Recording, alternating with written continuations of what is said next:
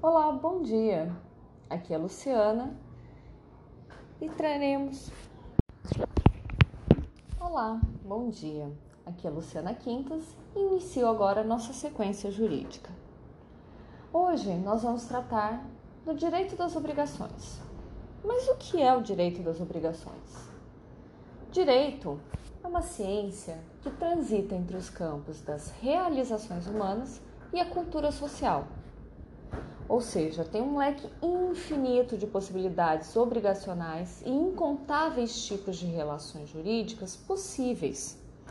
Pois essa sociedade é composta por pessoas que medem o valor de tudo à sua volta o tempo todo.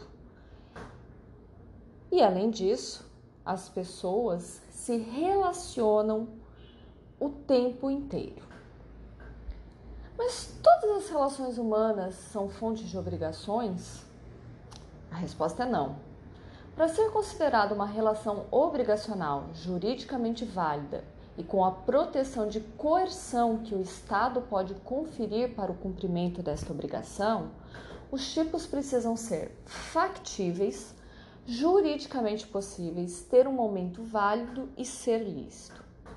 Afinal, não se pode exigir que uma pessoa forneça um objeto que não possui, ou importar um item que seja proibido, fazer uma coisa que ela não sabe fazer, cobrar uma dívida prescrita ou uma dívida cuja fonte seja ilegal, como nos jogos de azar.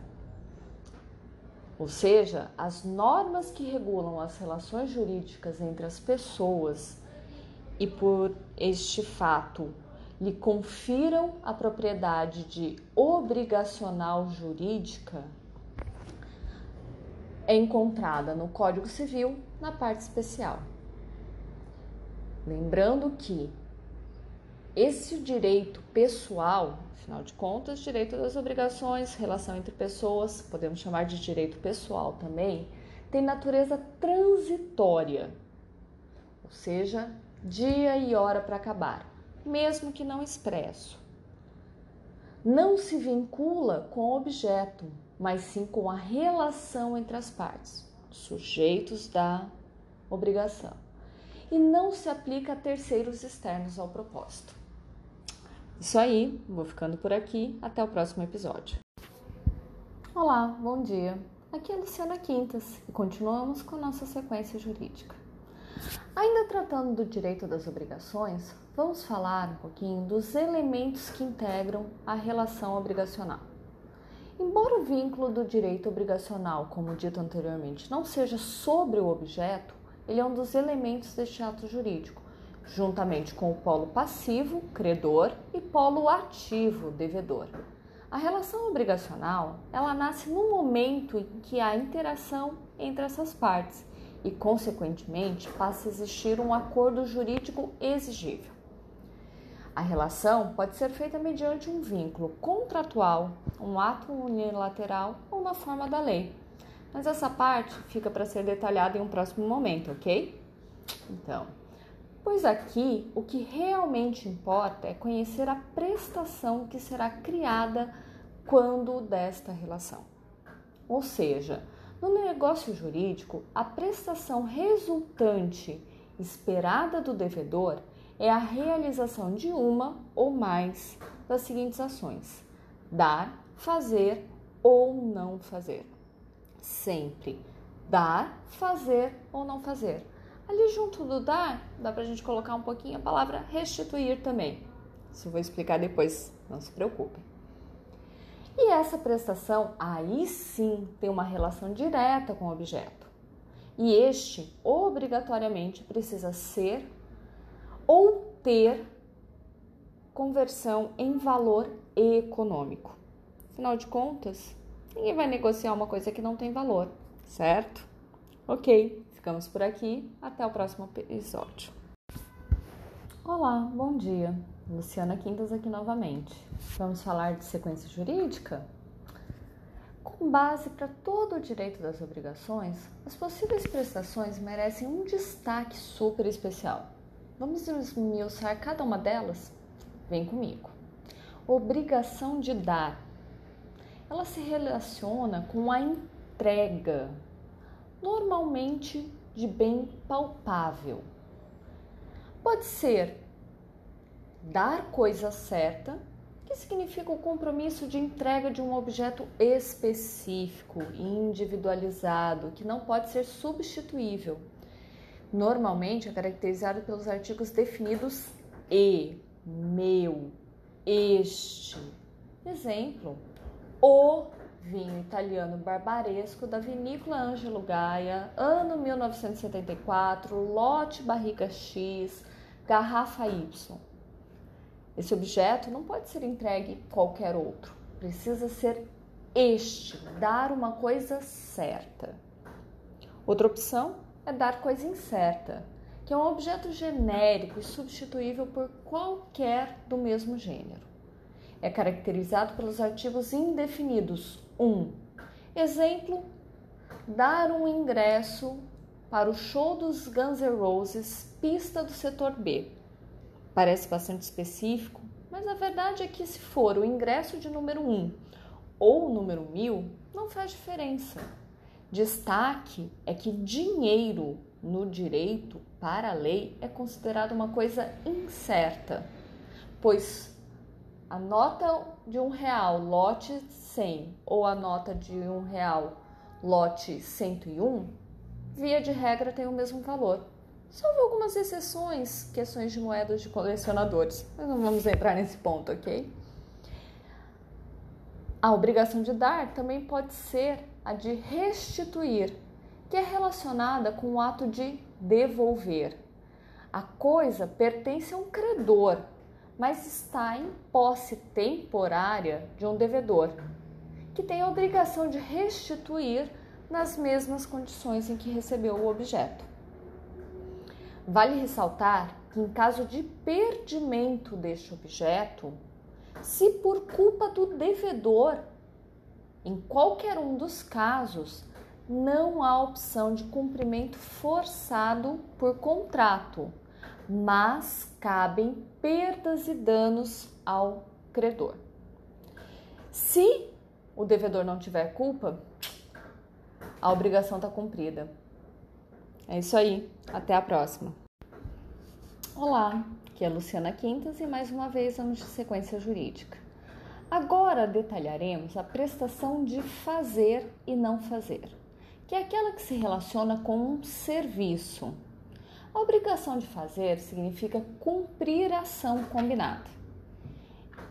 Este cumprimento pode ser de um bem fungível e, nesse caso, o cumpridor da obrigação pode ser o próprio devedor ou um terceiro por ele contratado, pois o resultado da execução, em âmbito geral, será o mesmo.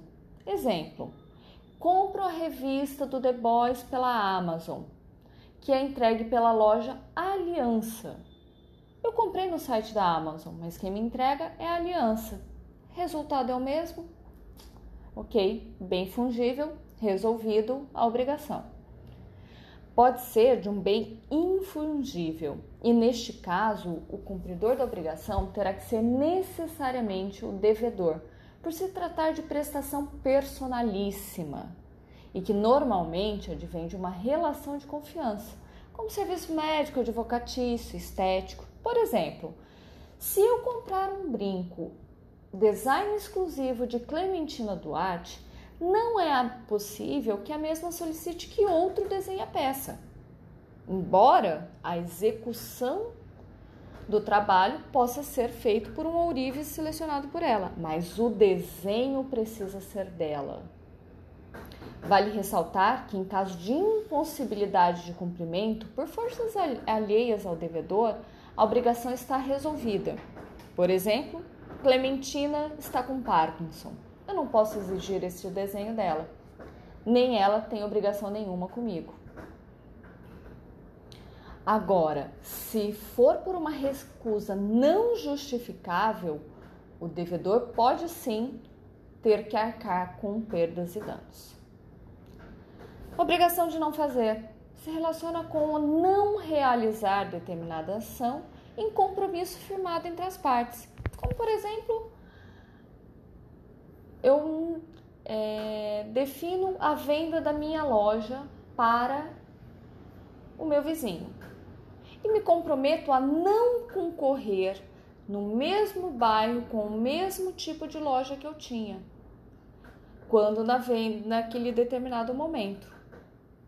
Não é possível desenvolver essa atividade de não fazer apenas por um determinado tempo.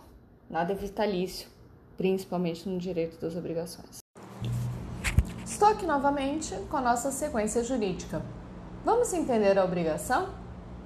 Como já foi dito anteriormente, uma obrigação entre partes precisa ser possível de monetização, estabelecer um valor determinado. Neste ponto, nós temos o surgimento de uma dívida, Schuld, e também de uma responsabilidade, Haftung, de cumprir com a sua obrigação. Graças aos institutos do direito, toda Haftung precisa ser cumprido, se não de forma simples e direta com a quitação do Schuld, então coercitivamente, podendo até incidir mora, sendo que o patrimônio do devedor pode até vir a ter que responder por essa dívida. Neste ponto, é necessário fazer, trazer o Instituto do Direito Real, que é aquele referente ao patrimônio, seja ele material, corpóreo ou imaterial, intelectual. Ou seja, um sujeito possui a posse de determinado bem. Isso é real. E essa posse ela não é transitória como nas relações pessoais. Ela tem um caráter permanente. E a sua aplicação é erga omnes, ou seja, minha posse é minha para o meu pai, para o meu irmão, para um estranho, para um vizinho. Ou seja, vale para tudo e para todos. Ok. Direito real, direito pessoal. Mas será que eles se relacionam? Sim, definitivamente nem tudo é tão bem separadinho. Bora lá, no próximo capítulo nós vamos trazer o que chamamos de figuras híbridas. Até mais! Olá!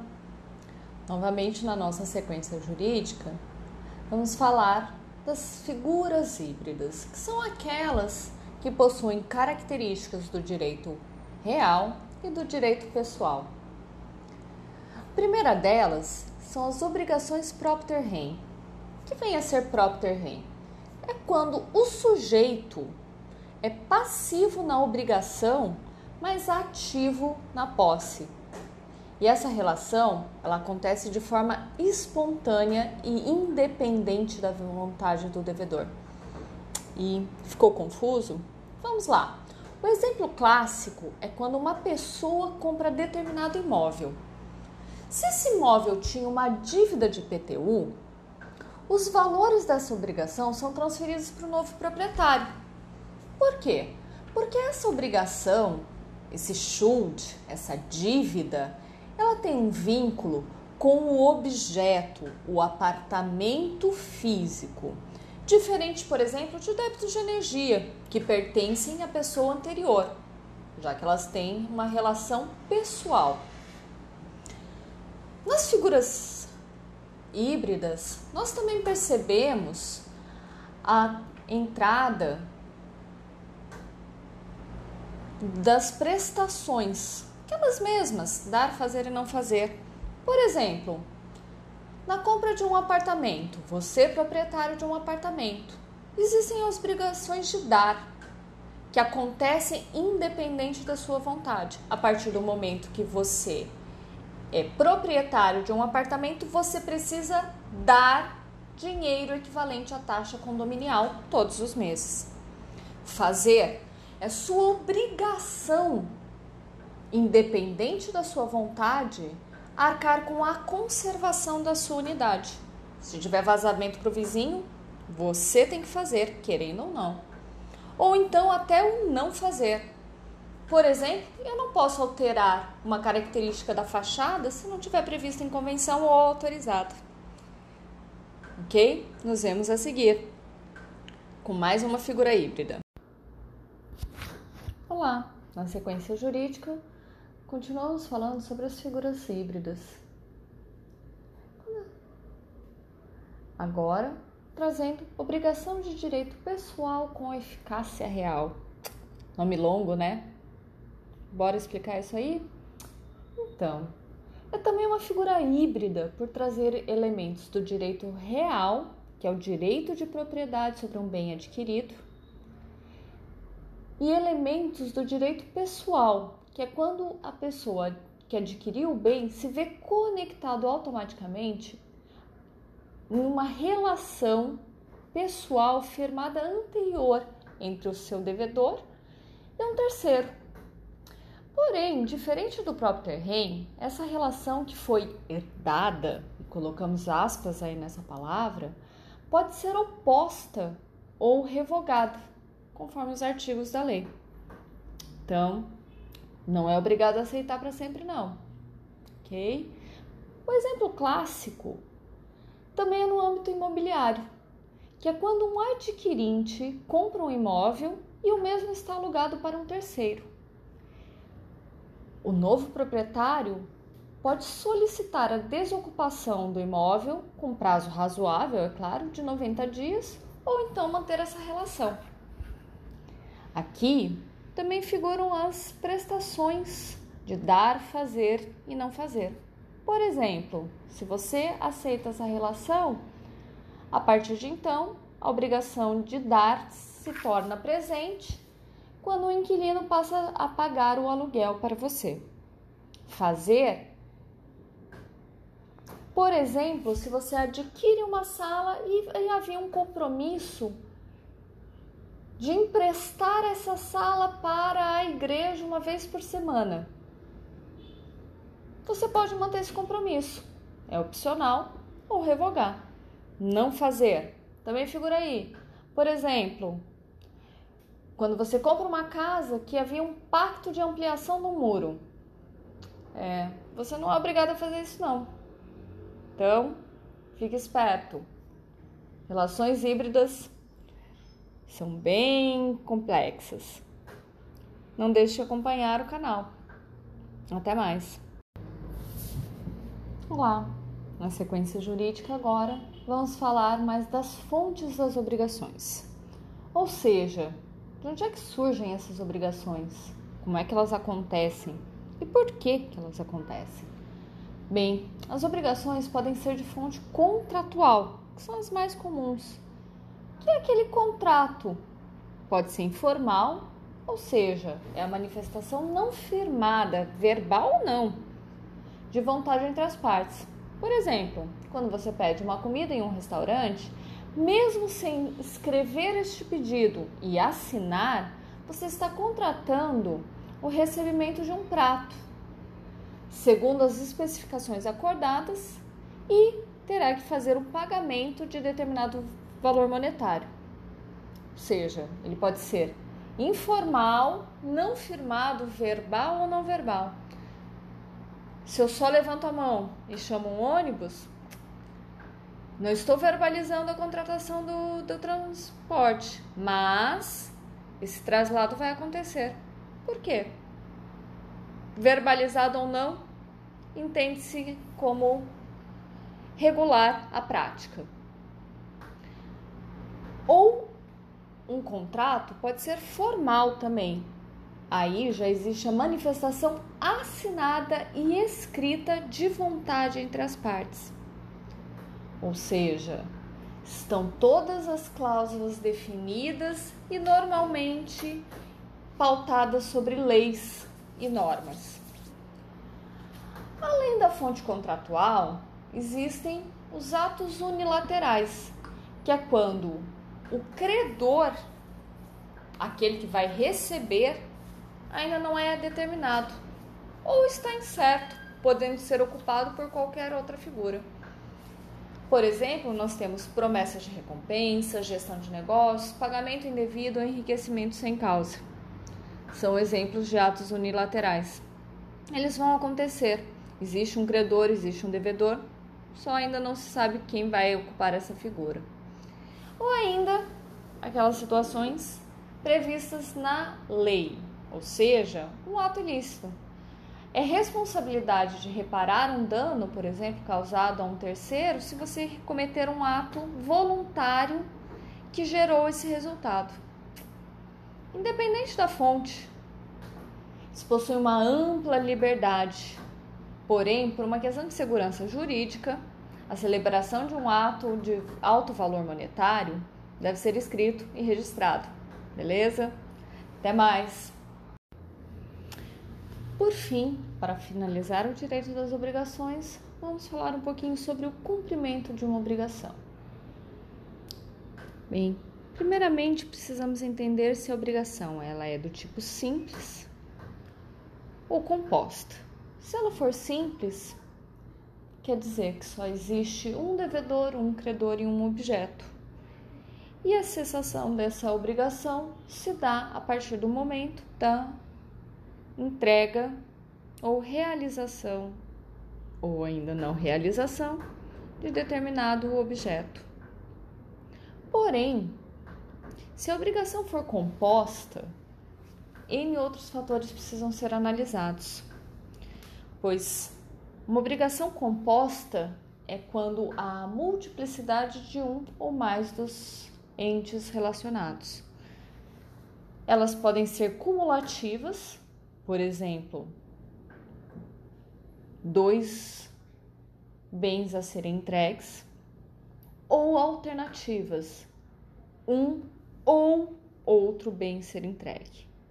Podem ainda ser do tipo divisíveis, que cada parte conta com uma cota nessa obrigação, seja o devedor ou o credor. Indivisíveis, quando o cumprimento precisa ser integral, independente de por uma ou todas as partes simultaneamente. E ainda podem ser do tipo solidárias, que são aquelas que envolvem a participação de terceiros. Entre os terceiros, nós podemos ter terceiros interessados ou terceiros não interessados ainda. Terceiro interessado, vale ressaltar, que é aquele que figura no na relação. Ou seja, ele sofre obrigações e consequências em caso de não cumprimento dessa obrigação. Porém, cabe a ele depois garantias e privilégios de se tornar um credor a partir do momento que ele sanou o débito de outra pessoa. Isso aí, espero que tenham curtido todo o nosso capítulo sobre introdução ao direito das obrigações. Introdução porque cabe muita coisa ainda. Ah, bora tentar fazer um exercício? Nos vemos no próximo capítulo.